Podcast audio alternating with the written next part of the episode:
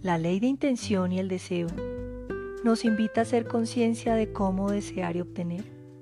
Se trata de desear en el presente, se pone la intención en el futuro y te desapegas del resultado.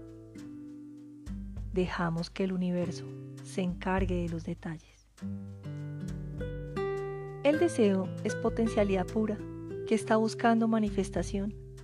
Por tanto, para ponerla en práctica, nos invita a realizar el siguiente ejercicio.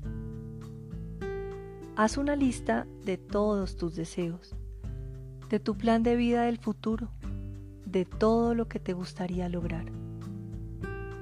Y lleva esa lista a donde quiera que vayas. Inclusive la puedes leer en la noche antes de dormir y en la mañana cuando te levantes. Una vez con esa lista, hay que liberar esos deseos y entregarlos a la creación dejando los detalles al universo y no contárselos a nadie, a no ser que haya alguien que comparta las mismas intenciones tuyas. Y finalmente, habrá que confiar, inclusive cuando las cosas no salen como las hemos previsto.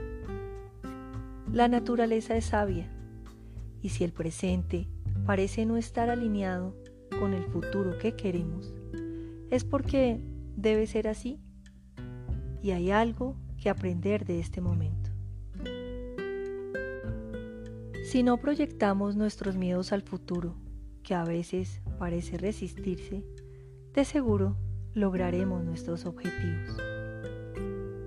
Te habló Margarita Isaza. Tienes el riesgo de ser feliz.